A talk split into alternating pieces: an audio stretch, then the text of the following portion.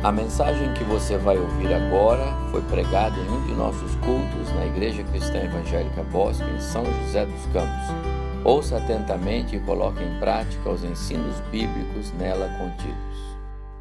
Quero convidar os irmãos, temos alguns minutos, eu quero voltar ao nosso tema. Nosso tema do mês de junho é a família da fé, o povo da cruz, a igreja. Maio foi o mês da família de sangue, família do, do nosso parentesco, e junho é o mês da família da fé, a nossa igreja. Somos uma grande família, membros de um só corpo, que o próprio Jesus chamou de igreja, arrancados do mundo para a sua maravilhosa luz. É assim que Deus vê a Assembleia dos Santos os que foram tirados das trevas para a graça de Cristo. João capítulo 15. Eu queria fazer a leitura desta porção e deste alguns versículos e, e iniciar. Nós temos esse domingo e o outro, não é? E então eu vou deixar este capítulo para esses próximos dois domingos.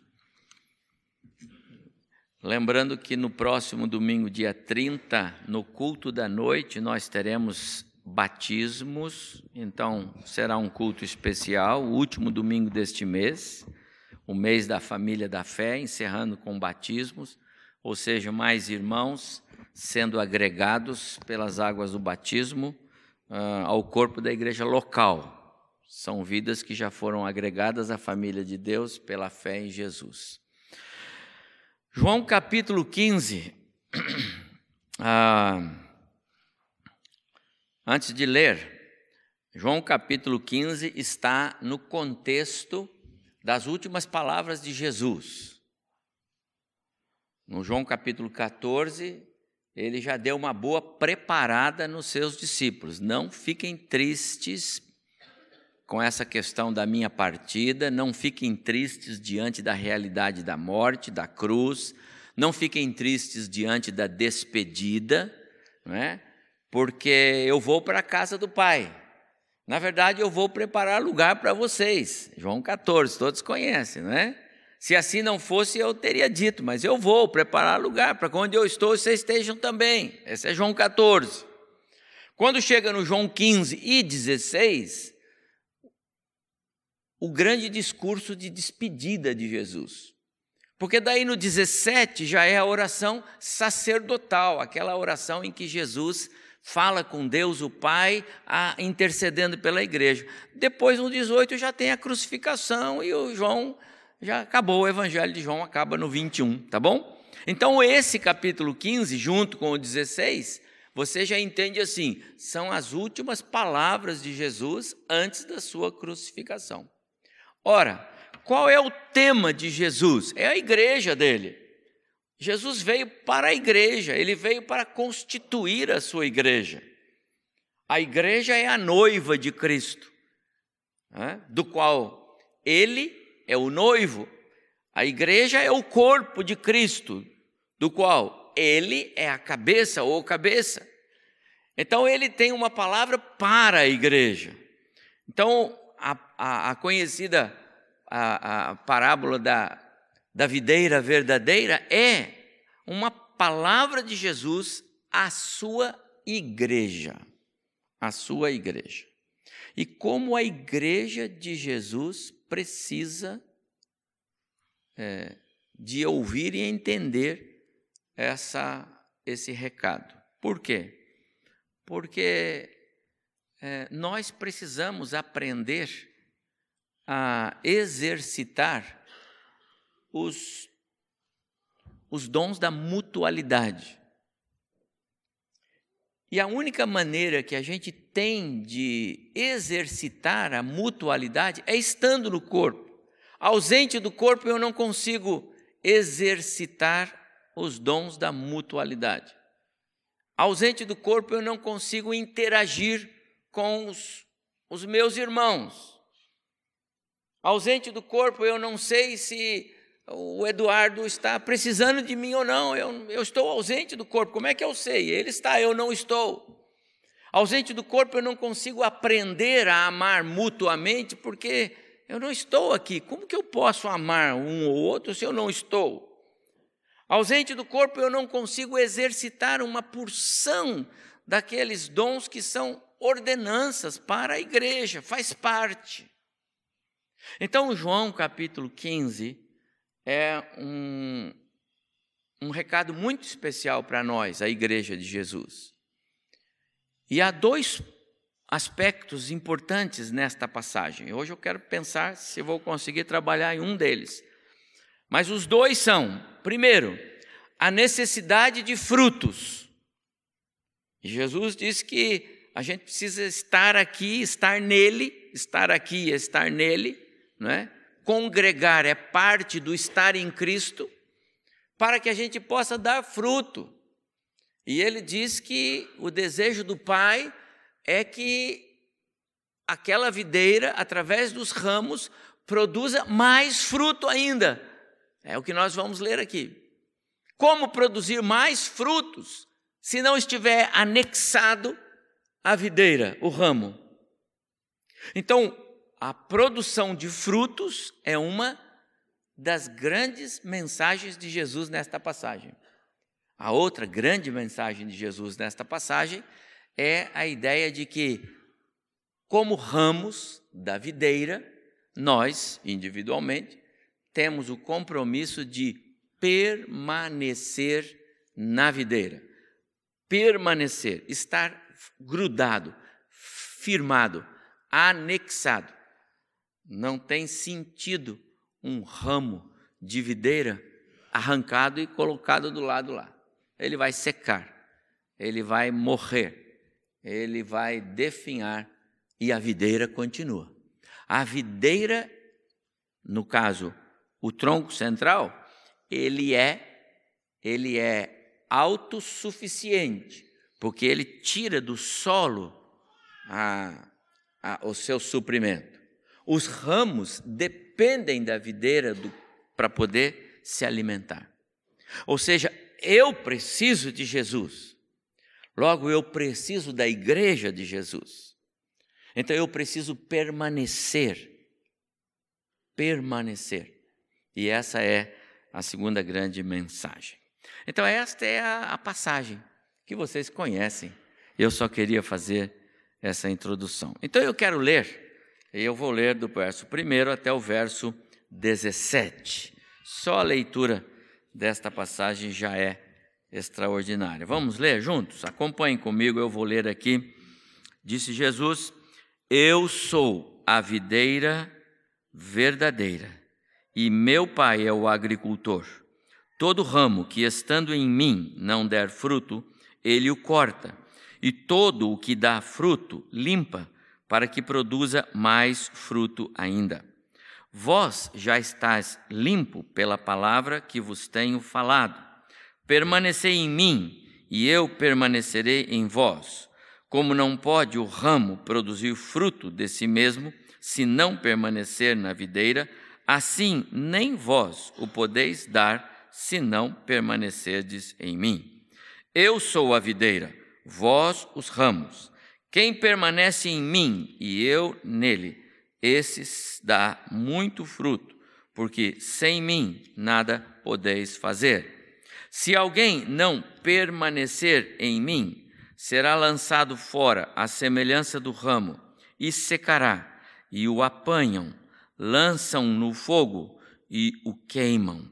Se permanecerdes em mim e as minhas palavras permanecerem em vós, pedireis o que quiserdes e vos será feito.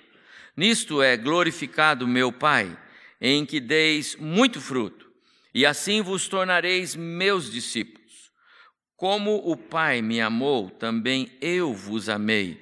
Permanecei no meu amor. Se guardardes os meus mandamentos, permanecereis no meu amor, assim como também eu tenho guardado os mandamentos de meu Pai, e no seu amor permaneço.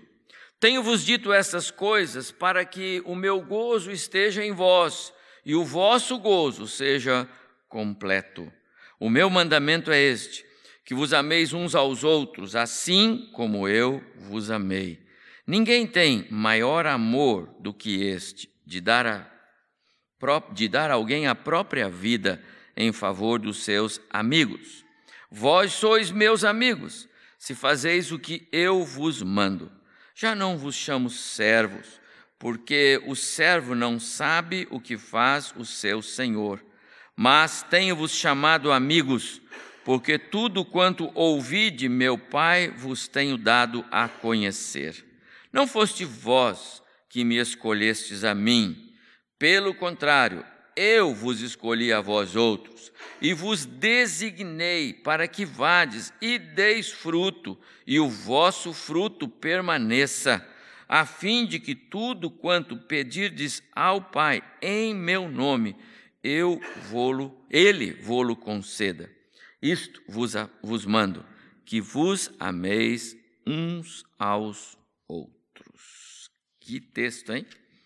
Leia comigo, por favor, na sua Bíblia, o verso 2. Vamos ler? Todo ramo que estando em mim não der fruto, ele o corta, e todo que dá fruto, limpa, para que produza mais fruto ainda. Verso 5, vamos ler de novo, agora o 5. Eu sou a videira, vós os ramos. Quem permanece em mim e eu nele, esse dá muito fruto, porque sem mim nada podeis fazer.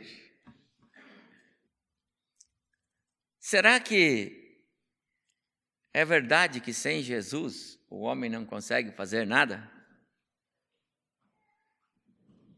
Olha a minha pergunta. Até o crente. Será que sem Jesus o crente não consegue fazer nada? E agora, hein? O que, que o pastor tem por trás dessa pergunta? Tem, Claré? Vai responder, ele vai, ele vai pegar, né? Então eu vou responder para você. Infelizmente, sem Jesus a gente faz muita coisa. Faz muita coisa. Aliás, eu quero dizer que eu acho que tem muita gente que faz muito mais coisa sem Jesus do que com Jesus. E eu estou falando de crentes. Só que, infelizmente, coisas que não agradam o Pai. E essa eu acho que é uma das grandes é, é, tônicas dessa palavra de Jesus. O que é que nós não podemos fazer sem Jesus? Nós não podemos dar frutos. Como ramos de uma videira, cabe-nos dar frutos. Quais frutos? Gálatas 5, 22, 23 temos lá os frutos que são o próprio é, agir do Espírito em nós. Vamos ler? Você pode abrir? Gálatas 5, 22 e 23. Só para termos aí como. É, o caminho por onde andar nessa nossa reflexão. Sem dúvida alguma,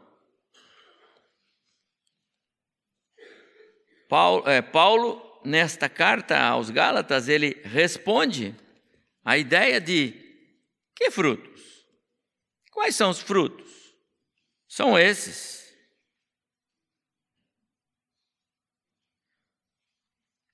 Na verdade, os, os, os estudiosos da Bíblia discutem bastante essa questão deste, deste verso, dado a, a, a forma singular em que ele é colocado, como sendo uma única ação do Espírito de Deus na vida do crente. Por isso ele diz o fruto do Espírito é. Mas dê uma olhada. Nós falamos aqui sobre amor. E Jesus disse que se nós não permanecermos nele, nós não podemos amar como ele amou. Então, nós podemos fazer muita coisa sem Jesus, mas como crentes no corpo de Cristo, se nós não estivermos nele, nós não vamos amar como ele amou. Nós até podemos amar. A gente pode amar os nossos cônjuges, por exemplo, o nosso filho, nossa filha, o nosso neto. Algumas pessoas que nos interessam amar, mas talvez eu não consiga amar todos os meus irmãos, todos aqueles que fazem parte do corpo comigo, eu não consigo amar se eu não estiver em Cristo. Então você consegue fazer coisas sem Jesus, mas tem muitas coisas que você não vai conseguir fazer sem estar permanecendo nele. Amar é uma delas. Então vamos lá. Mas o fruto do Espírito é amor, alegria, paz, longanimidade, benignidade, bondade, fidelidade, mansidão, domínio próprio. Poderíamos ficar aqui é, trabalhando as, cada uma dessas manifestações do agir do, do Espírito de Deus em nós como ramos a, a, presos, anexados, grudados na videira. Mas eu quero crer que você consegue olhar para cada uma dessas aqui e pensar em você como parte deste corpo de igreja local. Você consegue olhar para você e pensar se de trás para frente existe em mim domínio próprio quando o assunto é a minha participação na igreja de Cristo. Eu consigo dominar o meu o meu ímpeto, eu consigo dominar as minhas ações e reações, eu tenho controle de mim mesmo, ou algumas vezes eu tomo atitudes, falo coisas e depois eu penso, puxa, eu não devia ter falado daquilo daquele jeito para o irmão, porque o é, que, que ele tem com isso? Eu cheguei lá e ofendi, eu dei uma dura lá no meu irmão, na irmã lá, e ela não tinha nada com isso. Eu, será que eu tenho controle, domínio próprio de mim mesmo? Se eu não tenho, isso pode ter a ver com a minha ausência de permanência em Cristo. E eu devo dizer aos irmãos que uma coisa é a nossa permanência em Cristo e outra coisa é a simples participação na igreja local, ocupar um banco, um lugar do banco da igreja. Não é disso que eu estou falando. Infelizmente, quando o arrebatamento acontecer, aquilo que passa nos filmes aí do do deixados para trás, Apocalipse, etc. e tal, vai acontecer, irmãos. Muitas igrejas vão ficar com várias pessoas nos bancos. Não é o caso desta igreja, vocês podem ficar em paz, que se o arrebatamento acontecer aqui, eu não tenho dúvida, não vai ficar ninguém aqui. Uh, os presbíteros não terão dificuldade para fechar a igreja depois, porque não vai ter ninguém aqui, entendeu? Fica tranquilo, Zé Carlos, vai ter ninguém, você fecha e vai embora, entendeu? Então, irmãos, mas é uma realidade. Por quê? Porque carteirinha de membro, batismo, é, frequência, isso não diz que eu sou do corpo. Não diz que eu estou anexado à videira. É a minha vida com Deus. Sou eu. É a ação do Espírito. E a ação do Espírito começa com domínio, sim, claro. Sou eu que dirijo a minha vida, a minha boca, as minhas ações, até os pensamentos? Eu tenho controle disso ou não? Quantas vezes o corpo de Cristo sofre por falta de controle, de domínio próprio dos seus membros? Não é verdade? A lista que Paulo dá aqui é uma lista com nove, né? Nove frutos ou nove expressões do fruto do Espírito, como gostam de dizer alguns outros, mas isso tem a ver com a longanimidade, isso que eu acabei de dizer, né, com a longanimidade, a bondade, a fidelidade, a, a bondade, a mansidão, e, e, vai por aí afora. São todas elas expressões do fruto, e eu hoje quero só, o tempo já está indo, eu quero falar só sobre essa ideia do fruto. Fruto. Jesus, ele é, como eu disse agora há pouco no início, o cabeça ou a cabeça do corpo da igreja que somos nós. E a grande preocupação dele é que na igreja, no corpo, onde a igreja se reúne, e na igreja local, não há como Jesus esperar que eu tenha comunhão com os meus irmãos lá da igreja que se reúne lá no bairro de Santana, lá na extrema, extrema, né? Nós estamos na zona sul da cidade, Santana está na zona norte da cidade. Não há como nós temos comunhão com aqueles irmãos. Sabemos das necessidades deles e estarmos inteirados com eles. Eu não posso, e Deus sabe disso que não é assim. Mas aqui nesse corpo local há necessidade dessa interação, dessa comunhão, desse viver e, sobretudo, desse amor mútuo. Impossível pensar que no corpo de Cristo de uma igreja local haja disputas de interesses, por exemplo. Entendeu isso? Disputa de interesse. Não, não vou não, não vou fazer isso. Prejuízo para o outro? Você não faz parte desse corpo. Não deveria fazer. Não deveria fazer. A ideia é esta. O corpo de Cristo tem que ser é, é, interativo. Você já pensou? O dedo mínimo se fere. E aí o resto do corpo diz assim: isso é problema dele. Deixa ele aí. Aliás, é bom que ele fique bem até quebrado, porque aí ele para e larga a mão de aborrecer. Você já viu isso, irmão, alguma vez acontecer? Pois eu sei dizer para você que no corpo de Cristo isso acontece. Sabe aquela história do buraco no barco que está do lado de lá e o pessoal do lado de cá está dizendo assim: ah, o buraco é do lado deles, deixa eles tirarem a água lá. Amado irmão, isso pode acontecer no corpo de Cristo, de uma igreja local? É triste? É triste. Agora, se é triste para nós que somos membros do corpo, quanto entristece o coração de Deus quando esse tipo de situação acontece? O que está acontecendo aí? As pessoas ou não são do corpo, estão no corpo, mas não são. Jesus disse: Vocês nunca, eu nunca conheci vocês. Há uma, uma força muito grande na palavra de Jesus, nesse texto que eu estou lendo aqui para os irmãos. Porque esse texto ele diz assim: que se nós não permanecermos nele, nós não podemos amar como ele nos ensinou. E sabe qual é o princípio da interação? É o amor. Amor fraternal. Amor fraternal busca interesses mútuos. Amor fraternal é o que nós praticamos fisicamente. O dedo está ruim, eu paro tudo. Hoje eu não vou trabalhar. Eu, peço para o patrão, desculpa, eu não vou, vou levar um atestado só porque o dedo está quebrado, tá dói o corpo todo. Dói mesmo. Às vezes, não. E essa é uma das expressões do fruto do Espírito em nós. E quando isso não está acontecendo? Bom, quando isso não está acontecendo, ou o Espírito está sufocado, e o apóstolo Paulo diz assim: não da minha infância, né? Extingais o espírito, né? Algumas tradições tinham isso, não tinha? É, tá vendo?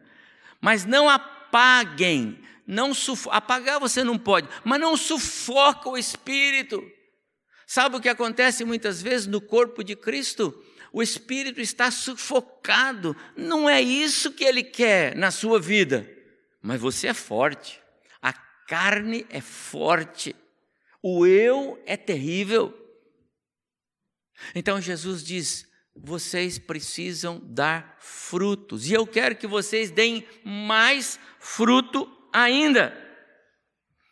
Amados irmãos, esse texto nos fala sobre os mandamentos da mutualidade. Mandamentos da mutualidade é aquilo que eu dou ao outro e o outro me dá. Mandamentos da mutualidade é aquele que nos ensina a necessidade de interação, de perdão mútuo, amor mútuo, ajuda mútua. As obrigações de cada cristão para com o outro, enquanto membros da família da fé, do povo da, da cruz, a igreja. Mandamentos da mutualidade dizem respeito às ordenanças de Jesus para o crescimento da igreja. Se eu não me interesso em ajudar o meu irmão, até muitas vezes corrigindo-o. Quando alguém exorta em amor, com propósito, o outro irmão, se ele está fazendo isso baseado no, no crescimento do corpo, é bíblico. É bíblico, tem que fazer. Irmão, olha, não fica bem. Na hora do culto, você está fazendo isso, tem culto lá, irmão. Olha lá. Ou alguém que está na hora do culto, bé, bé, bé, desviando a atenção do outro, o outro chega atrás e fala, irmão, por favor, olha lá, está tendo culto. É bíblico. A palavra está sendo pregada, é bíblico. Porque o, o corpo está sendo beneficiado com uma, uma tomada de posição. Essa é a ideia. Os mandamentos da, da, mutualidade, eles dizem respeito às ordenanças para o crescimento, para a harmonia da família da fé, para a edificação de cada um, para que nós, como igreja, possamos cumprir o nosso papel nesse mundo.